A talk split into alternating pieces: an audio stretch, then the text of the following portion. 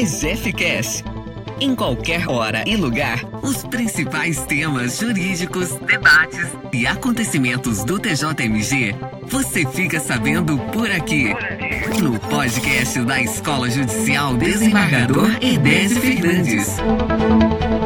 Você também pode nos acompanhar por nossas redes sociais, site, plataformas de áudio e em nosso canal no YouTube.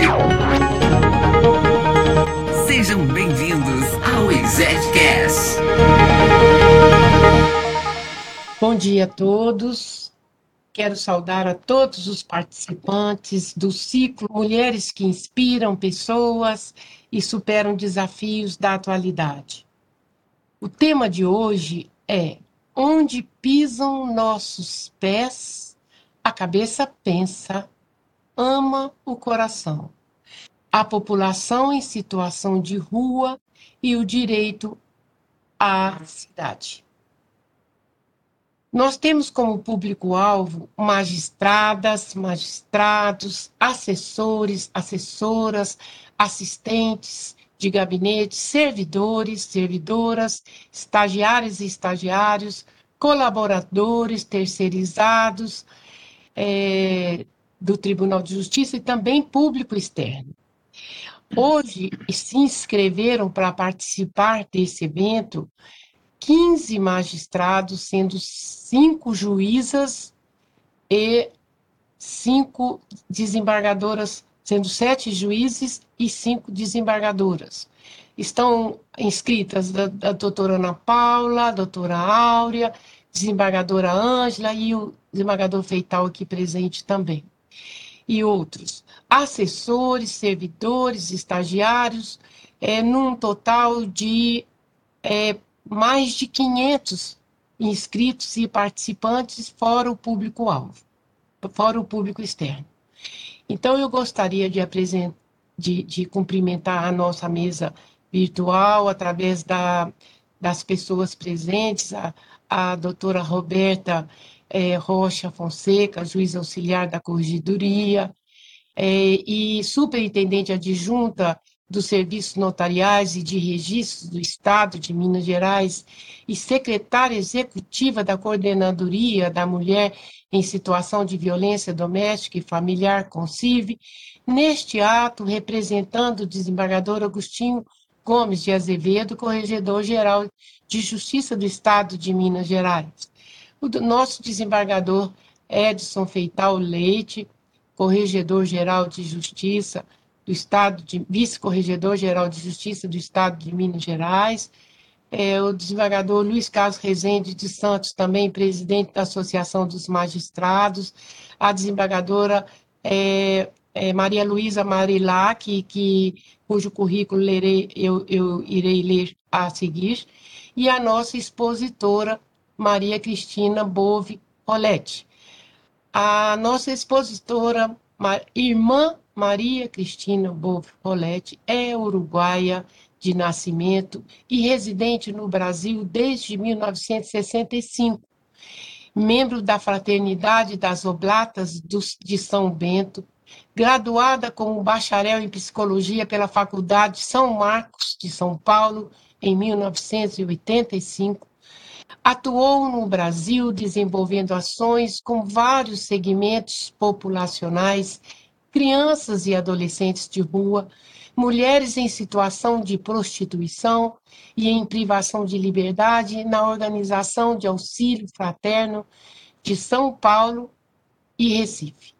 Mora em Belo Horizonte desde 1987 e atua junto à Pastoral de Rua e à Pastoral Nacional do Povo de Rua, que é um, um organismo do, da CNBB, e trabalha na, que trabalha na mobilização social e a defesa dos direitos da população de rua e catadores de material reciclável.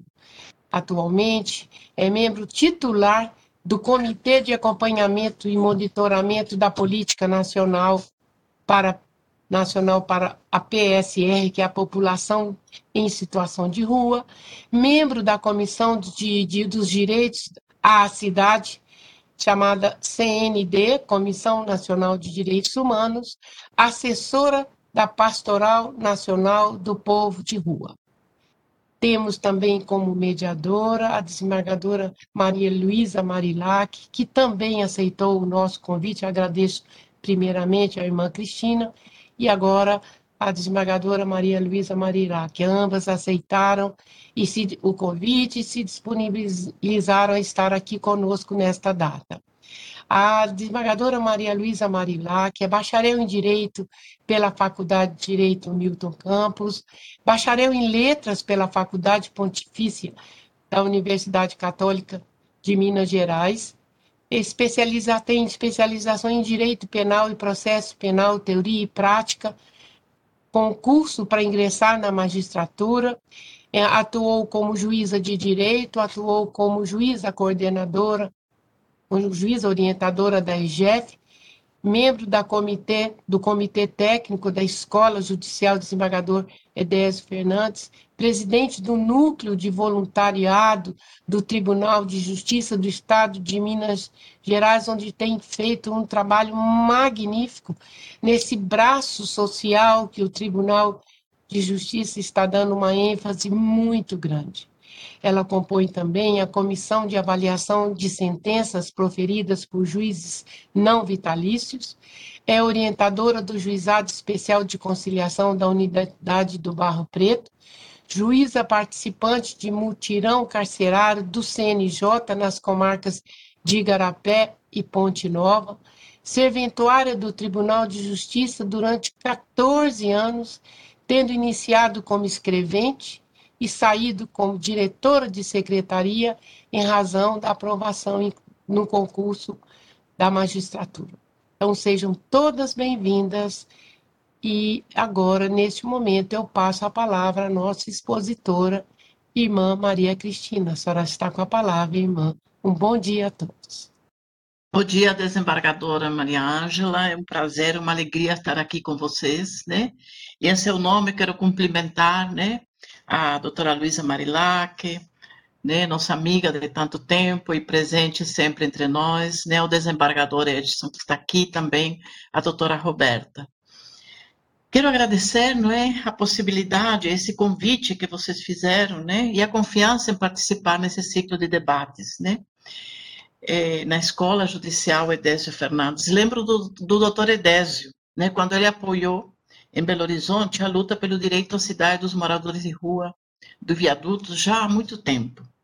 Também eu queria agradecer ao Dr. Gilson Soares Leme, não é, é por, pela sua participação efetiva, né, no canto da rua emergencial, que facilitou o projeto, a permanência do projeto Canto da Rua Emergencial no momento de crise, né?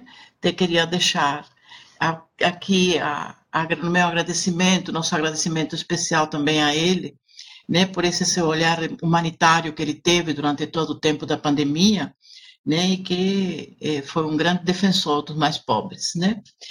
Como vocês viram no título, não é um saber acadêmico, né, que vai me guiar, né, mas sim é a luta de um povo que sobrevive nas ruas de nossas cidades e que com coragem eles enfrentam preconceito, desigualdade social, racismo estrutural, aporofobia.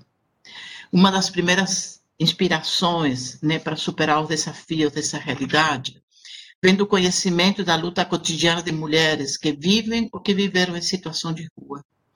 Mulheres pobres, subjugadas a tantas violências, oprimidas, maltratadas, sem poder sonhar nem planejar o futuro. Ameaçadas, sim, que muitas perderam seus filhos, às vezes não podem nem sobreviver. Já vi mulheres que enlouqueceram por causa dessa situação. Vítimas do sistema familiar patriarcal, misógino, carregam estigmas profundos no corpo e na alma, vivendo no desamparo e resistindo a toda aversão e a toda intolerância. Conheço também relatos do sofrimento de homens jovens, adultos e idosos, que, desempregados e por falta de opção, deixaram a família, e assumiram a rua como único espaço de vida. Vítima da representação social, que considera a figura masculina como provedor, se deslocam de suas casas e de sua terra natal em busca de sobrevivência. assumem trabalhos possíveis, quase sempre na informalidade e precariedade. E diante de situações de crise, ficam nas ruas, sem condição econômica ou moral para retornarem. Essas histórias de vida que fui conhecendo me direcionam também ao encontro do Deus da Bíblia, que viu a escravidão do povo, ouviu seu clamor e desceu para libertá-lo. Encontrar Deus nesse contexto me leva a mergulhar nas dimensões mais profundas do ser humano, compreender sua dor física e moral e ainda a situação de escravidão, de apartheid social em que vivem, em que se encontram nas ruas, invisíveis, ignorados e descartados. Também me leva a reconhecer os fatores estruturais do fenômeno da população em situação de rua, que o sociólogo francês Durkheim considera que são fatores externos aos indivíduos que compõem a gênese desse fenômeno. Não há um aspecto único e determinante, mas uma multiplicidade de elementos, como, por exemplo, ausência de moradia ou inexistência de trabalho e renda. Portanto, são mudanças econômicas e institucionais que empurram um significativo contingente de pessoas para as ruas. O crescimento da população de rua não acontece por razões internas e psicológicas das pessoas, mas sim externas a elas. Daí não poder criminalizar nem culpabilizar as pessoas por estarem nesta situação. É uma consequência do sistema político, econômico, social são vítimas da exclusão e da negação de direitos, em uma sociedade que descarta aqueles que não se enquadraram na perspectiva da produção da riqueza, de serem consumidores e eficientes. A Lúcia Lopes, estudiosa também do fenômeno da população de rua, considera que os fatores biográficos podem contribuir, uma vez que estão ligados à história comum de vida de cada indivíduo tendo um peso expressivo a ruptura dos vínculos familiares, doenças mentais, consumo patológico de álcool e outras drogas, infortúnios pessoais, como, por exemplo, a morte de algum componente da família, o roubo de todos os bens, entre outros. Diante da crise que estamos vivendo, agravada pela pandemia, o número de pessoas em situação de rua cresce cotidianamente. Segundo a estimativa do IPEA, em maio de 2016, era 101.854 pessoas vivendo em situação de rua. Em março de 2020, o número chegava a 221.869 pessoas, ou seja, 117,83 a mais. Segundo os dados do CAD único, compilados pelo programa Polos da UFMG, o número total da população de rua no Brasil, em dezembro de 20, 2021, é de 158.191 pessoas. 18.728 pessoas no estado de Minas Gerais e 9.157 pessoas em BH, Belo Horizonte. Importante a gente destacar, eu trago esses números, porque acho importante destacar a diferença que existe entre o CAD único e o IPEA, que em março de 2020 a diferença já era de 33%. E sendo que essa subnotificação que acontece, segundo o observatório do UFMG, em março de 2022, a diferença aumentou para 45% a 50%, ou seja, 58 mil pessoas foram excluídas do CAD único. Olhando esta grave realidade, surgem perguntas. Entre elas, por que, que existe essa subnotificação? Por que as prefeituras não se esforçam na atualização dos dados? Se observamos o perfil, no Brasil, 68% se declaram negras, 31% brancas e 1% indígenas e amarelas. No estado, 79% se declaram negras, 20% brancos e 1% indígenas. Já em Belo Horizonte, 84% se declaram negras, 15% brancas e 1% indígenas e amarelas. 93% vivem em condições de extrema pobreza nos três entes federais. No Brasil, entre 84% e Minas Gerais e Belo Horizonte, 85% recebem o Bolsa, o, o Bolsa, o recebem o Auxílio Brasil, né, o chamado Bolsa Família. No Brasil, existem, apresentam pessoas com deficiência em 15%. E com idade laborativa entre 18 e 59 anos, 87% se registra no Brasil, 90% em Belo Horizonte, no estado.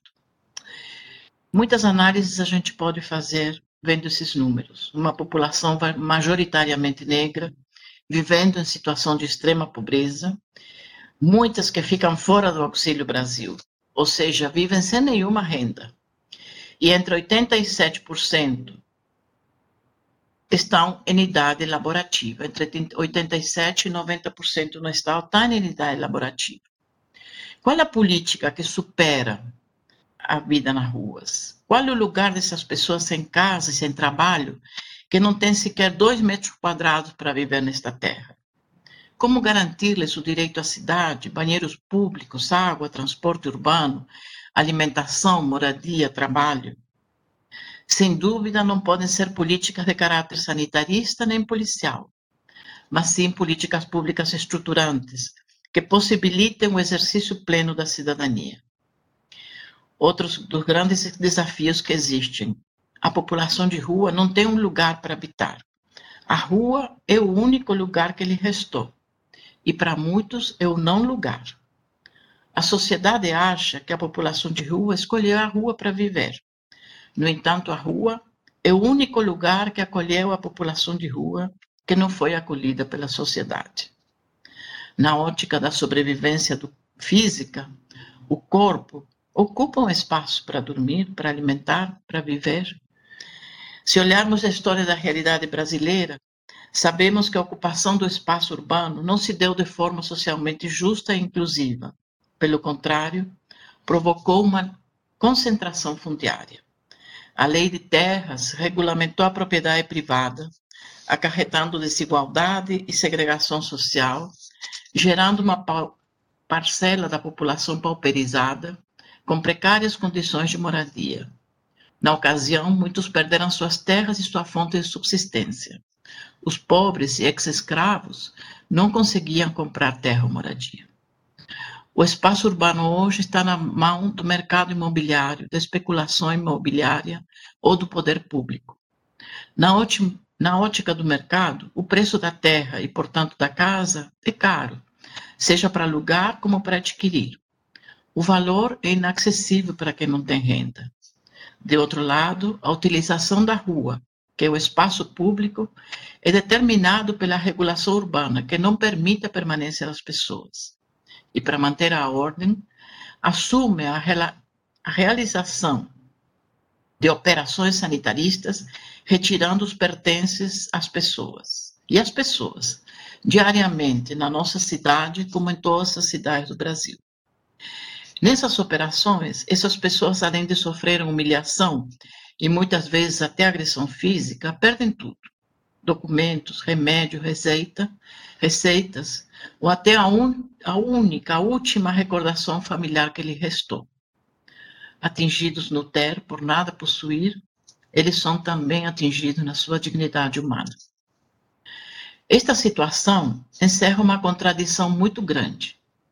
A população de rua não tem espaço, lugar para mudar, morar. E nem o poder público, nem o, nem o mercado oferecem um lugar.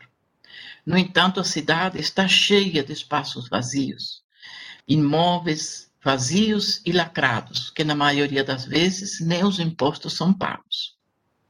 Esta lógica perversa se estende ainda ao mobiliário urbano, que desenvolve formas arquitetônicas diferenciadas para dificultar e até impedir as pessoas de permanecerem na rua. Às vezes não lhes é permitido nem sequer se sentar arquiteturas de caráter hostil e segregador. A Prefeitura de Belo Horizonte gastou aproximadamente 5 milhões para colocar pedras e grama no complexo da Lagoinha, o arame farpado nos baixios dos viadutos da Via Expressa. Na verdade, essas contradições instigam nossa consciência. Me parece necessário, então, conhecer essa realidade. Por isso, vou trazer alguns depoimentos né, que vão nos auxiliar para a gente entender o que, que significa para as pessoas. Um depoimento de agente da pastoral, ao relatar uma abordagem feita, descreve a situação que encontrou. Seu José deve ter mais ou menos uns 50 anos. Vive num passeio, num pedaço de mais ou menos um metro quadrado ao longo da avenida. Ele construiu um quadradinho com papelão e pedaço de móveis velhos. Fica sentado em uma cadeira porque não tem espaço para dormir nem para deitar. Tem muita sujeira ao seu redor. Tem um barranco, a chuva cai por cima dele. Ele fez então uma pequena vala para a água escorrer.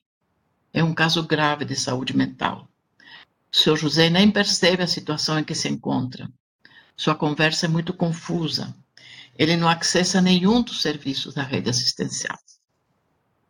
Outro depoimento. Assistimos esta semana à vinda do caveirão, como é chamado o transporte funerário.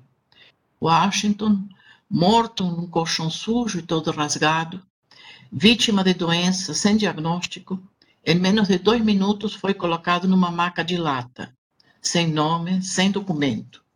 Seus amigos fizeram a roda, e ajudaram a colocá-lo na viatura. O adeus silencioso e doído ecoou no silêncio do asfalto, a partir da única política pública que teve direito: retirar o corpo do asfalto. Um terceiro. Seu Paulo ficava na Praça Raul Soares, na esquina com a Avenida Amazonas, numa marquise. Estava aí há mais de 10 anos. Ia para lá à noite, depois das seis horas, e ficava na porta de um prédio comercial. Tinha ele como vigia porque dormia atravessado na porta, assim ninguém podia entrar. Levavam café e tinham uma relação de agradecimento. Por isso, porque cuidavam dele, por isso cuidavam dele. São Paulo tinha um carrinho que à noite o colocava entre a parede e ele podia se aconchegar. Dormia envolto no meio do carrinho, porque ele tinha medo de ser roubado ou machucado. Já tinha apanhado duas vezes pela área na Praça Raul Soares, estabeleceu uma relação com a tenente que comandava o posto móvel da. A tenente ia embora às três da manhã e ela buzinava para avisá-lo e tomar cuidado. Então, ele podia dormir até às três da manhã quando escutava, ouvia a buzina, porque sabia que estava protegido.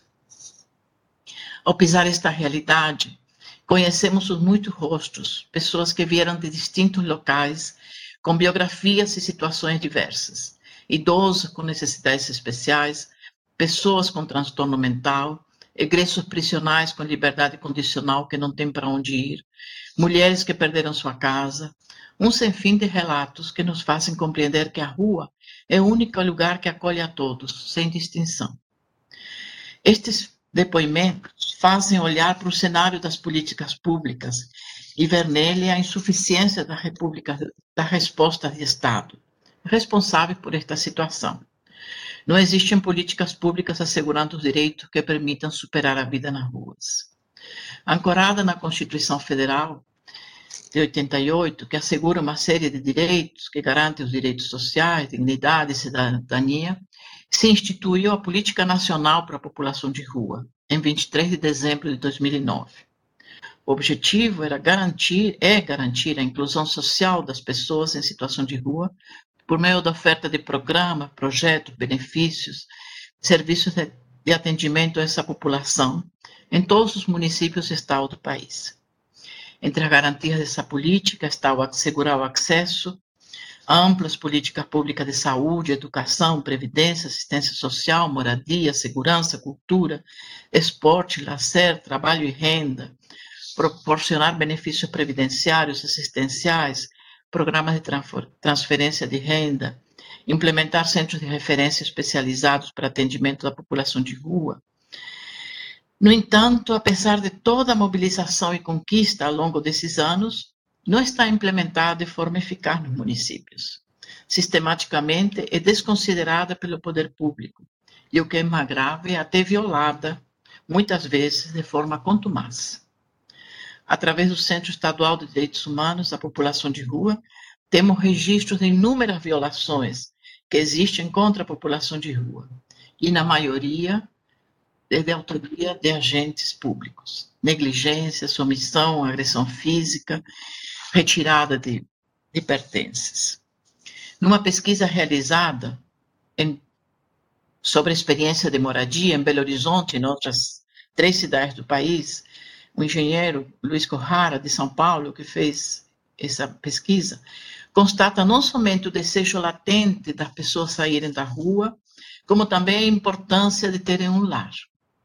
Ao perguntar sobre o significado desse lar, eles afirmam que a, a casa permite ter um endereço, confere dignidade, cidadania, reconhecimento social, fortalece a autoestima, protege o corpo de enfrentar cotidianamente o risco da morte, permite realizar um projeto, ter um futuro, reorganizar a vida familiar, traz autonomia, liberdade, privacidade.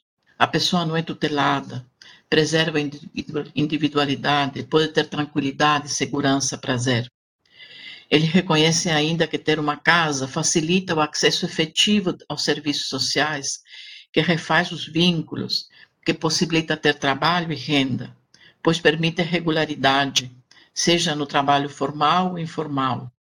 Promove acesso à saúde, à redução de danos, a manter tratamento quando necessário, ao avanço no ensino formal e informal.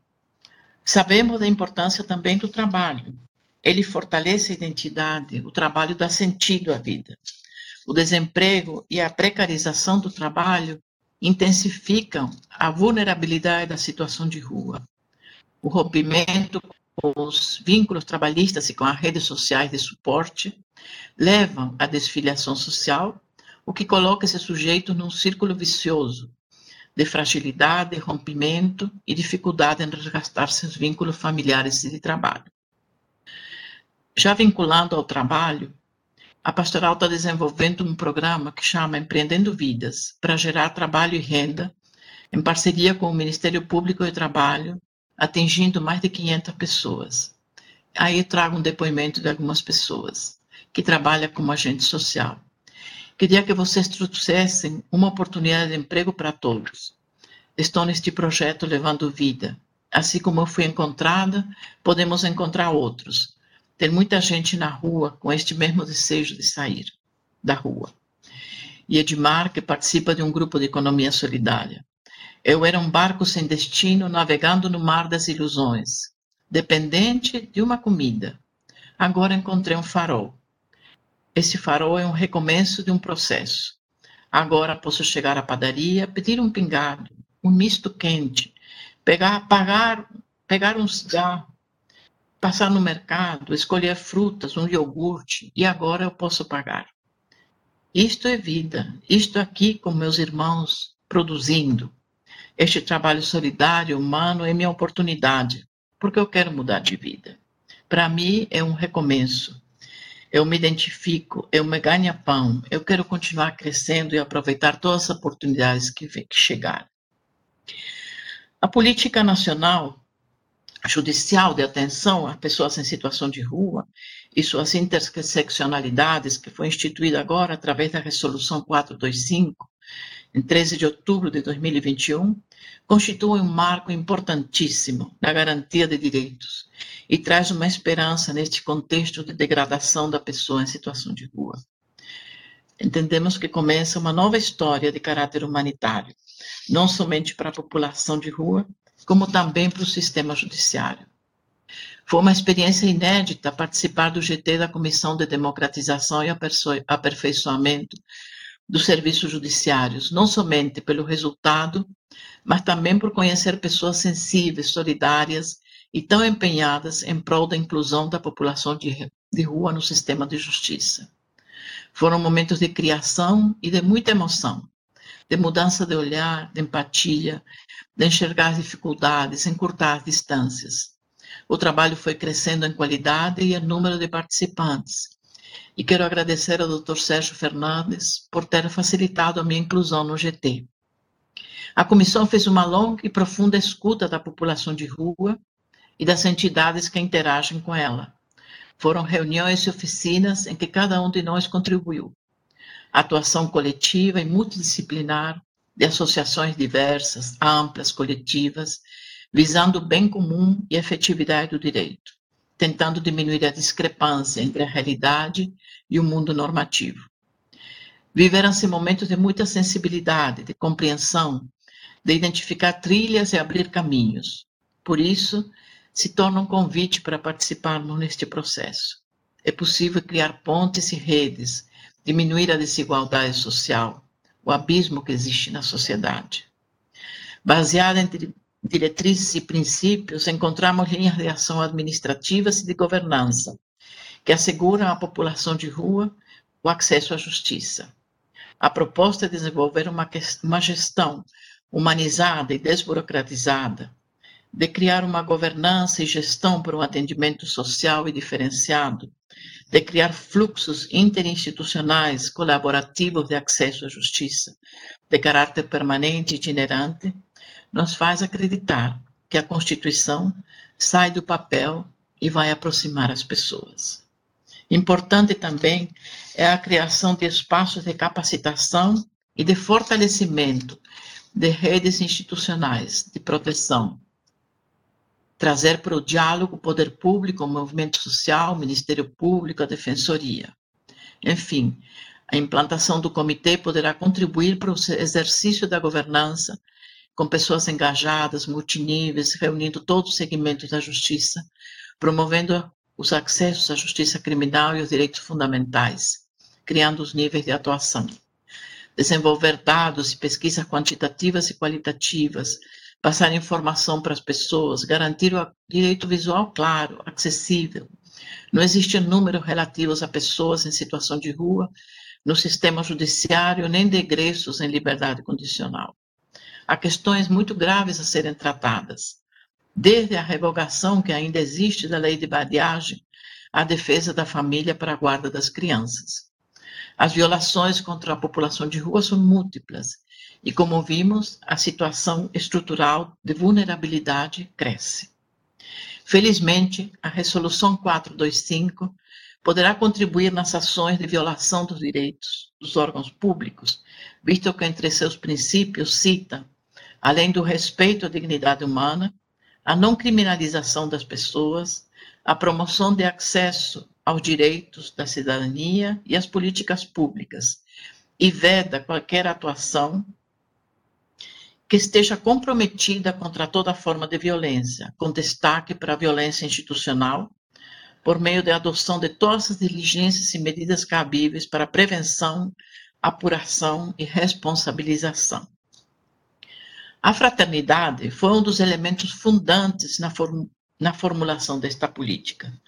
Dr. Reinaldo Soares da Fonseca, discursando no dia do lançamento da política judiciária da atenção à população de rua, nos anima a construir uma sociedade livre, na qual a fraternidade é o princípio único que une a liberdade com a igualdade que a colaboração entre a teoria e a prática da fraternidade pode pro provocar o diálogo interculturas e refundar a prática democrática em prol de uma causa significante.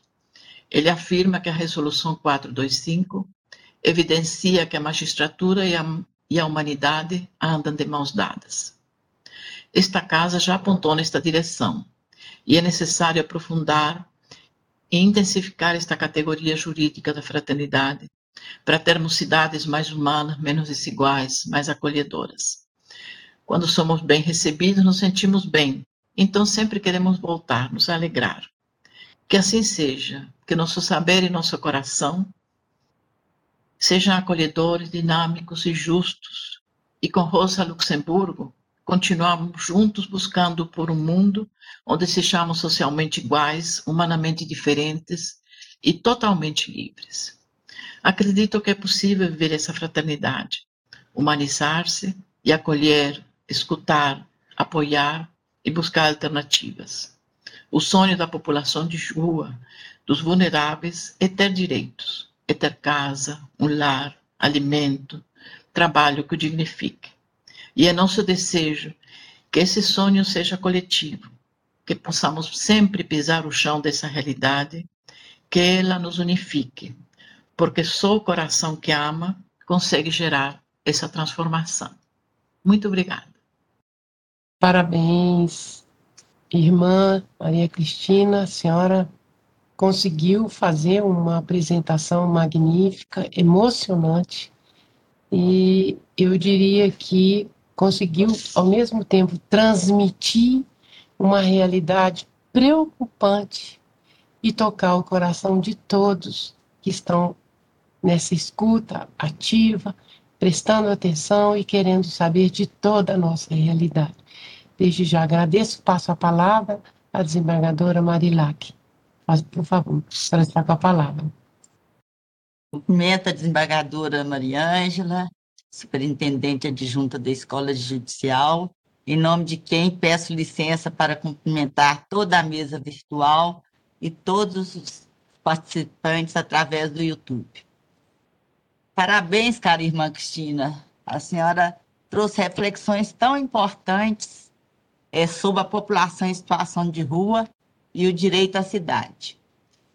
A senhora tem prestado auxílio ao Núcleo de Voluntariado do Tribunal de Justiça de Minas Gerais nos trabalhos para a implementação da Resolução 425 do CNJ, que instituiu a Política Nacional Judicial de Atenção às Pessoas em Situação de Rua a chamada Por Rua Jude. Eu pergunto, a senhora, 61% da população em situação de rua não possui título de eleitor. Um dos principais problemas detectados pelo grupo de trabalho do CNJ foi a ausência de documentos de identificação pessoal, porque essa ausência gera toda um, um, umas consequências terríveis. Inclusive, quem é, deveria receber auxílio emergencial, que é o que mais precisam, ficaram de fora por ausência de documento. É, muitas vezes, a ausência de documento dificulta o acesso à saúde também. É, e até no judiciário, muitas vezes, é, não se concede liberdade provisória a um réu porque ele não tem documentos, não tem endereço certo. Como superar essa barreira, irmã Cristina? Bom, é um desafio, não é? A senhora falou muito bem, desembargadora, que é realmente uma, uma realidade. A falta de documentos é uma realidade da população de rua porque como ele, eles têm, a gente tem que compreender muitas vezes o que acontece com eles, porque eles não têm onde guardar os documentos, né? Eles ficam desprotegidos, eles ficam às vezes na intempérie, muitas vezes também eles são levados, né, pela própria prefeitura, né, quando tem as operações higienistas, e realmente a população de rua sofre permanentemente essa questão da ausência de documentos. Nós estamos nesse projeto agora do Empreendendo Vidas, vocês também estão com o projeto Caminhos, e nós sabemos a distância, a dificuldade que tem é, cotidianamente com os documentos dessas pessoas. Eu acho que é, essa, quando a gente estava trabalhando na questão do CNJ e também aqui nesse GT que foi criado e que a gente estava discutindo, a gente entende que é muito importante a participação do sistema né, da justiça justamente para abrir essa possibilidade, né? abrir essa, essa possibilidade de diminuir essa distância, de encurtar essa distância, de podermos realmente eh, garantir o acesso à documentação da população de rua.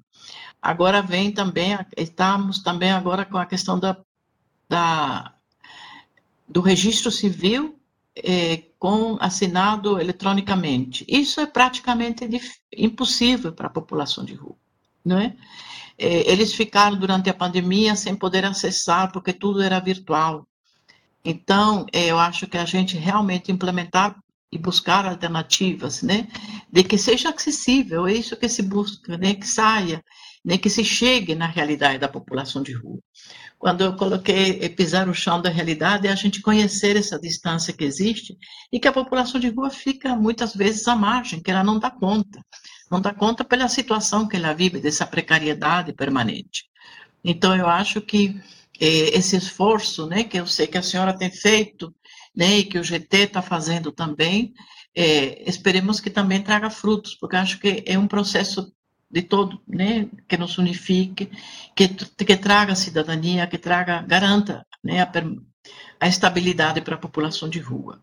Também acho que a gente tem que, na medida que o sistema de justiça entra, acho que o poder público também vai assumir tal, né, um papel mais opera, operante, né, é, mais forte, né, é, junto à população, para que realmente proteja mais essa situação.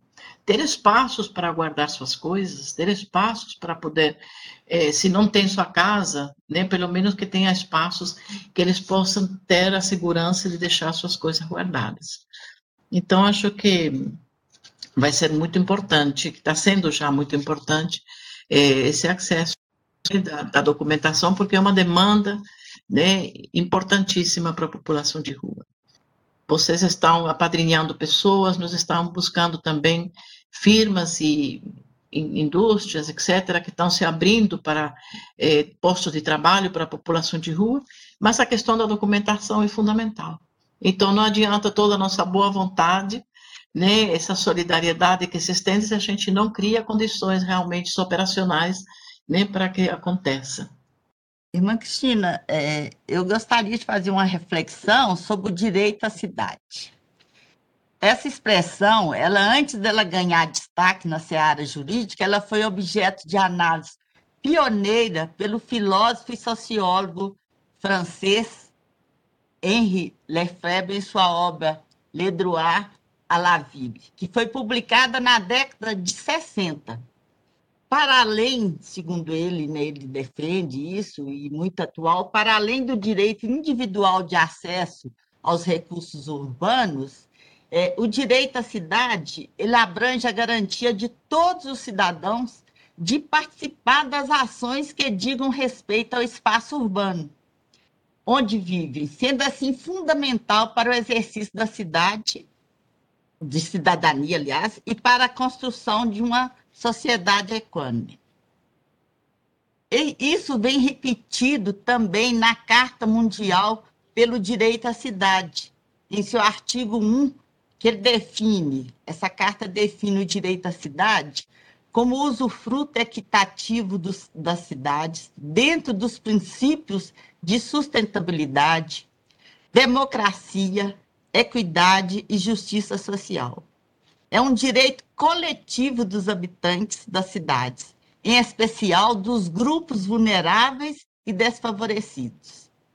O direito à cidade é interdependente de todos os direitos humanos internacionalmente reconhecidos, concebidos integralmente e inclui, portanto, todos os direitos civis políticos, econômicos, sociais, culturais e ambientais que já estão regulamentados nos tratados internacionais de direito humano.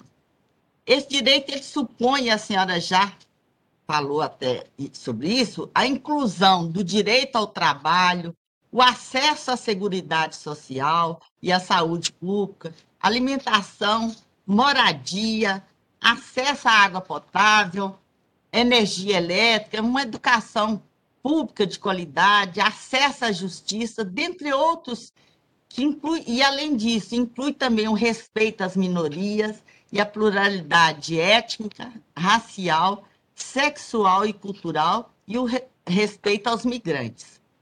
Especificamente acerca da população em situação de rua, inserida no conceito de grupos vulneráveis e desfavorecidos, pode-se dizer que, embora ocupem fisicamente o espaço urbano, fazendo dele seu espaço de moradia, não estão efetivamente inseridos como sujeito de direitos na coletividade, uma vez que o estigma social a que são submetidos acaba por apagá-los, ocasionando a negação dos direitos mais elementares. A cidade é o local que expõe as desigualdades sociais e econômicas, na medida em que quem possui maiores recursos econômicos melhor se utiliza dos seus espaços. Nesse conjunto, as pessoas que se encontram em situação de rua não são vistas pelo restante da sociedade. E quando notadas não são tratadas como um grupo que está em risco, mas, pelo contrário, como pessoas que oferecem risco aos demais.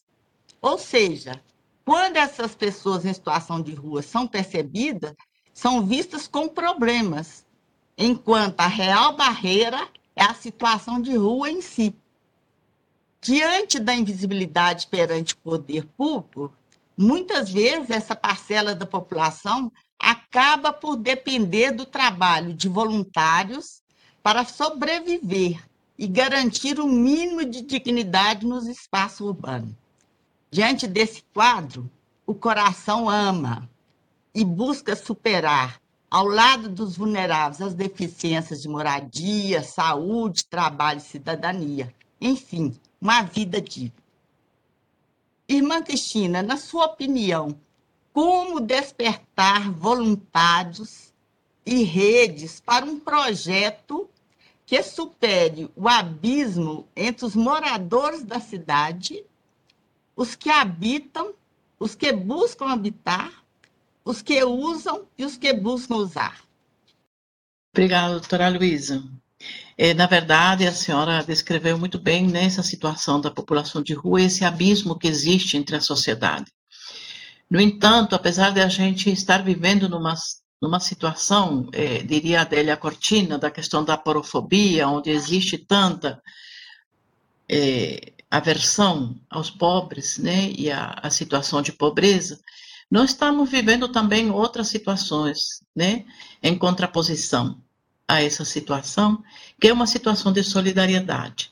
Quando a gente lembra por a questão da fraternidade como princípio, inclusive uma categoria jurídica, né? Eu achei muito importante, porque acho que é isso que nos faz acreditar e nos faz pensar que é possível a gente sonhar e pensar num mundo diferente, que essas desigualdades possam diminuir. E há inúmeras é, redes que hoje estão se, se organizando. Né? Aqui em Belo Horizonte mesmo, a gente testemunha de um, uma rede né, que, da qual a gente participa, que chama Rede Novo Olhar Rua, que é uma rede que contempla mais de 100 grupos que fazem doações para as pessoas. É uma necessidade emergencial? Eles resolvem uma cidade emergencial? É. No entanto, na medida que as pessoas vão se aproximando, vão percebendo que precisa algo mais, que além da comida, a gente, alimento, além, além do alimento, às vezes de um remédio, às vezes de algum auxílio imediato, as pessoas precisam também de outras possibilidades. Tem, então, um dos grupos que começou a fazer entre eles eh, um aluguel social. Então, hoje eles estão ofertando também um aluguel para a família, porque nós entendemos que né, a moradia é a política, né, e é o, é o que mais se aproxima, né, que é a política que mais responde, né, com mais intensidade, com mais eficácia para a população de rua. Então, a gente vê iniciativas como essa, como tantas outras que a gente está participando, é, de pessoas que se solidarizam e que estão buscando realmente né, fortalecer esses vínculos, diminuir a, a desigualdade social, diminuir essa intolerância que existe. Né? A, a gente tem, conhece nessa rede, são mais de 5 mil pessoas, são mais de 100 grupos, mais de 5 mil pessoas que estão interagindo. Elas estão, no, conhecem Belo Horizonte inteiro, todas, em todos os cantos e recantos da cidade. Né? Agora, por exemplo, teve algumas ações imediatas, mas que fez tanto bem, por exemplo, na hora da chuva, as pessoas terem capa de chuva, porque foi muito difícil, eles estavam o tempo inteiro com a roupa molhada, né, e não tinham possibilidade de se trocar. É, e são pequenas ações que vão multiplicando realmente né, essa solidariedade. No entanto, a gente também trabalha e discute essa questão né, de que das políticas públicas, né, de ter é, políticas estruturantes, de ter oportunidade de trabalho de ter oportunidade de moradia. Nós sabemos que sem uma moradia, sem um lugar fixo, se a pessoa não tem é, como se referendar, ir e vir todo dia, ela não dá conta. Ela não dá conta de trabalhar, ela não, não dá conta de ter um de ter um, um tratamento de saúde, não dá conta de ir para uma escola formal, nem porque ele não consegue ter uma, uma continuidade. A rua deixa a pessoa vivendo sempre no provisório, na emergência. Então, ele está aqui agora, amanhã ele tem que sair, não está mais, não está mais ali. E isso não lhe permite né, manter uma organização, uma, uma vida mais regular. Então, é, a gente vem trabalhando e vem conversando com todos esses grupos, né? E felizmente eu, né, as pessoas estão buscando, né? Acho que buscando outras alternativas também de se inserir nessa realidade, né, a partir de, da oferta de moradia. Em relação ao trabalho, também não é só a qualificação profissional que precisa, mas precisa também abrir postos de trabalho, abrir lugares com, com a pandemia, o número de desempregados que chegou é, é, foi muito grande, a gente não tem contabilizado esses números, né? É, porque só na Serraria Souza Pinto, por exemplo, passaram 10 mil pessoas lá em um ano e três meses, né? É, mas, como eu falei, a notificação do CAD único é, diminui, porque né, não, não se atualiza o CAD único. E aí as pessoas realmente, é, e, e aumentou muito, né? Nós vimos exemplos assim muito trágicos de pessoas que estavam perdendo né, a, o seu local de trabalho, que nunca tinham morado na rua, que não sabiam o que, que significava isso, como que eles podiam se defender. Então, abrir essas oportunidades né, de trabalho, desses postos de trabalho para pessoas, é também fundamental. Então, acho que é um, são múltiplas as possibilidades né, de a gente diminuir essas distâncias, né, de a gente criar pontes, de a gente criar relações humanas, né, onde as pessoas possam interagir. Eu acho que esses espaços vão se abrindo né, na medida que a gente pode criar, vai criando essas pontes entre as pessoas. Né? Nós não podemos insistir na, no afastamento, né? Nós temos que criar essas pontes onde todos passem por ela não é? Irmã Cristina, o chat está bombando de elogios à senhora, viu? Pela excelente exposição. Várias perguntas, mas que infelizmente, em decorrência do tempo, vai fazer uma ou duas e as demais serão encaminhadas para depois a senhora responder. A Mariana de Lima Andrade, nossa querida juíza aqui da capital, ela pergunta até que ponto a senhora acredita que a população, em geral, efetivamente se preocupa com a população em situação de rua? Bom, na verdade, é, a gente a gente sempre tem esperança, não é? Acho que nunca podemos perder. O Papa Francisco tem insistido muito, vamos não perder a esperança jamais, né? Apesar de todas as desigualdades, apesar de tanto sofrimento que a gente está vendo atualmente, né, a gente continua a acreditar. Eu acho que é isso que nos mantém, é, que mantém nossas utopias, que mantém nossa vontade de, né, de, de, uma fraternidade mais universal, de que todo mundo tenha seus direitos garantidos. Né? Eu acho que isso compete a cada um de nós, a gente se deixar se deixar questionar né, pelas situações e a gente dar respostas. Né?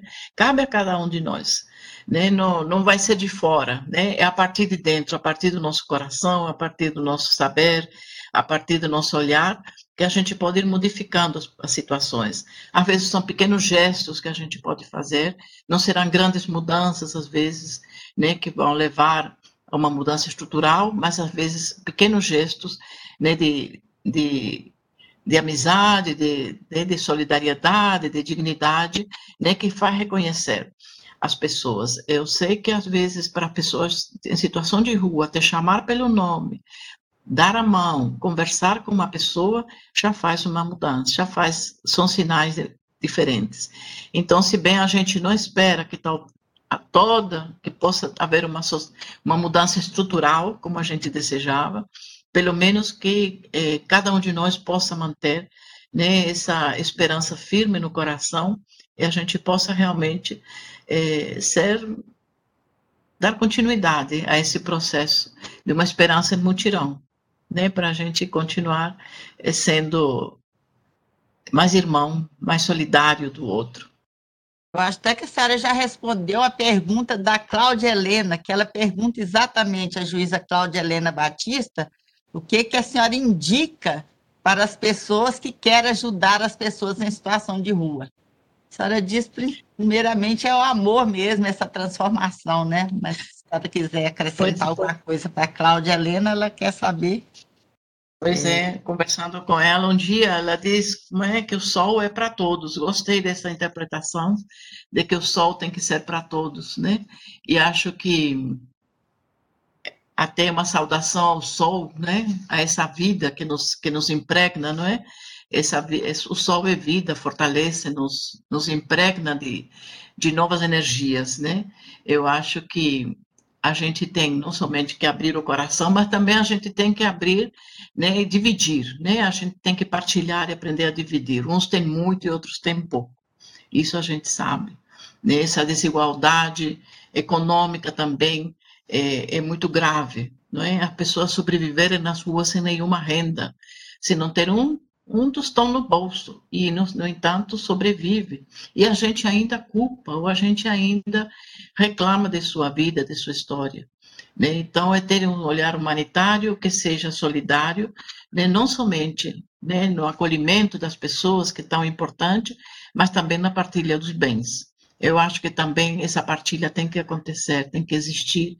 E tem havido inúmeras pessoas que né, que fazem isso, né, mas que a gente tem que saber que tem que ser multiplicado, né, porque a miséria está muito grande, a fome é um desafio, né, a pessoa é, ter fome, ter sede, atualmente na a população de rua está com sede, não tem água para beber, né, é, as torneiras foram fechadas na cidade de Belo Horizonte, né? E a, a água, né, que é o elemento essencial para a manutenção da vida, né, está cada vez mais difícil para ser atingida. Então são inúmeras, né, as situações, são inúmeras as, as histórias e a, a possibilidade, né, realmente de, de a gente poder partilhar, né, partilhar a vida, partilhar o afeto, partilhar o coração e partilhar os bens também fazer só mais uma, desembargadora Maria Ângela, porque a senhora, é, sabemos que, que muita gente que não vivia em situação de rua passou a ir para as ruas por causa da pandemia. E a Lívia Borba pergunta, por que devemos falar pessoas em situação de rua ao invés de morador de rua?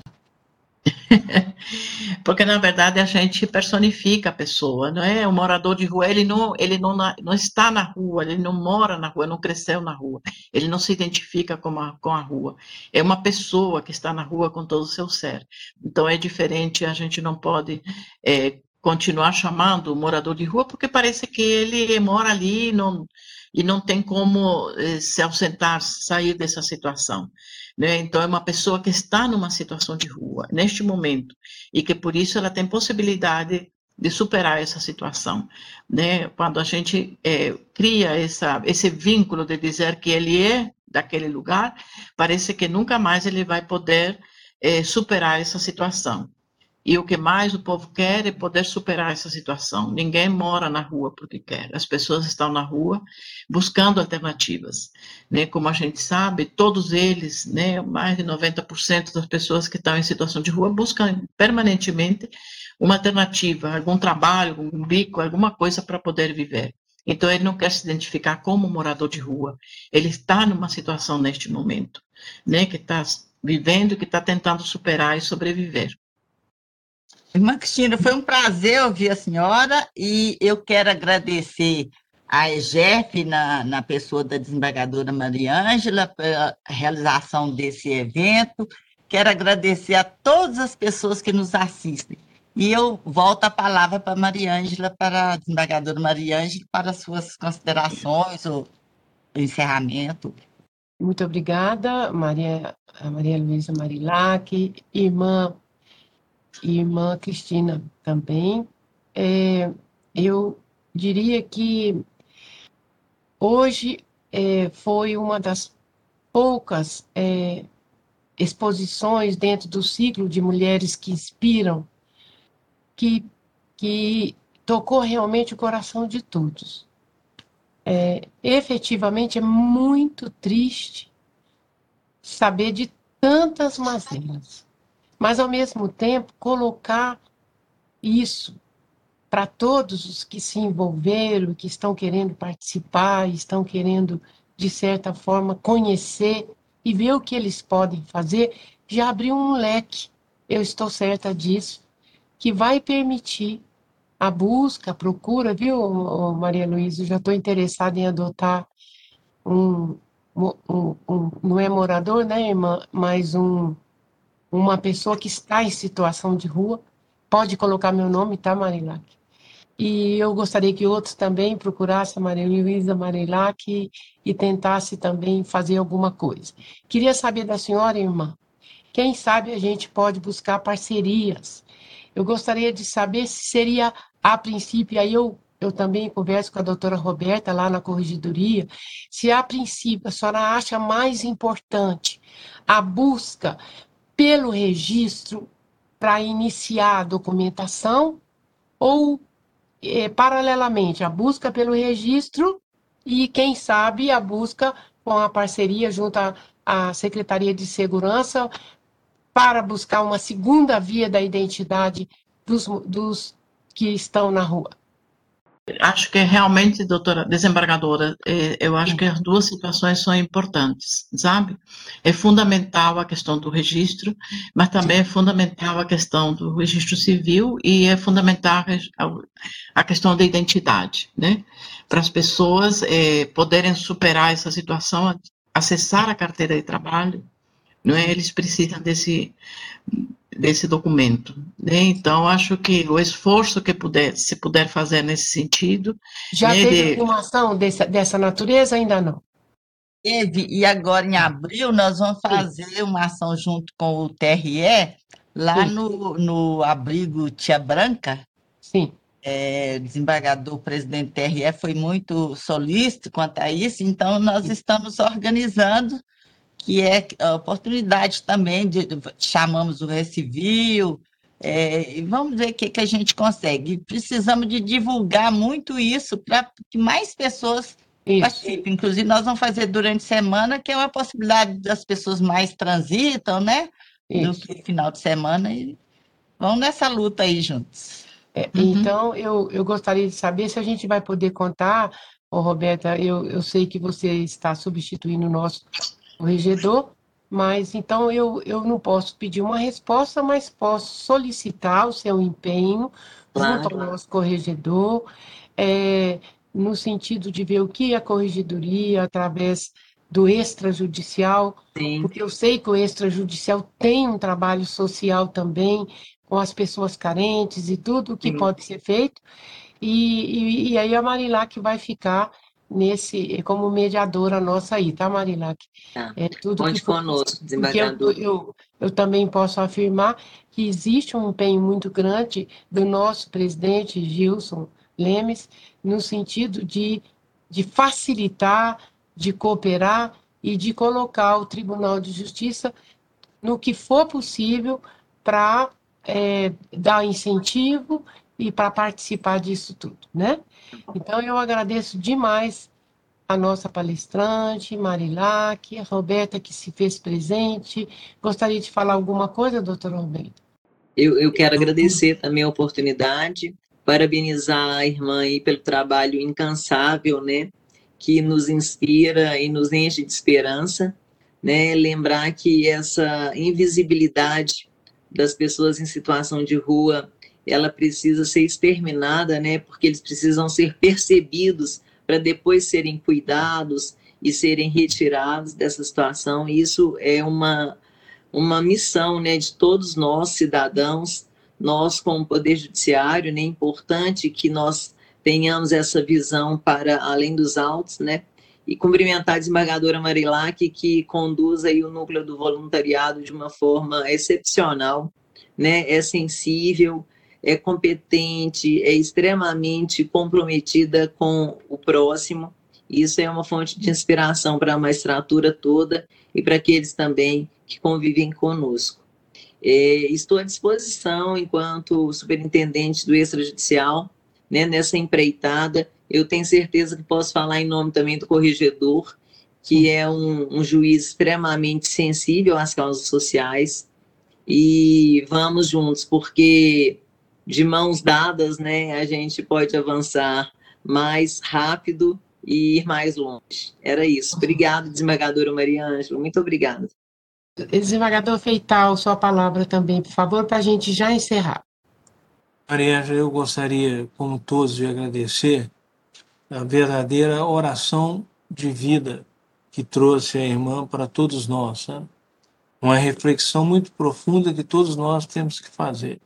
Agradecer também a Marilac, a todos os participantes e agradecer à senhora também o convite que me foi feito. Eu aprendi muito e essa parte humana nós precisamos realmente desenvolver, porque é necessário que a gente utilize a nossa profissão para fazer justiça, fazer o bem. E com isso eu conto com os ensinamentos que aprendi aqui hoje. Muito obrigado. É, todos nós aprendemos muito. Então, eu agradeço a todos os participantes, todos que se fizeram presentes nessa mesa virtual também, e desejo a todos uma boa tarde. Você ouviu EGF Cast.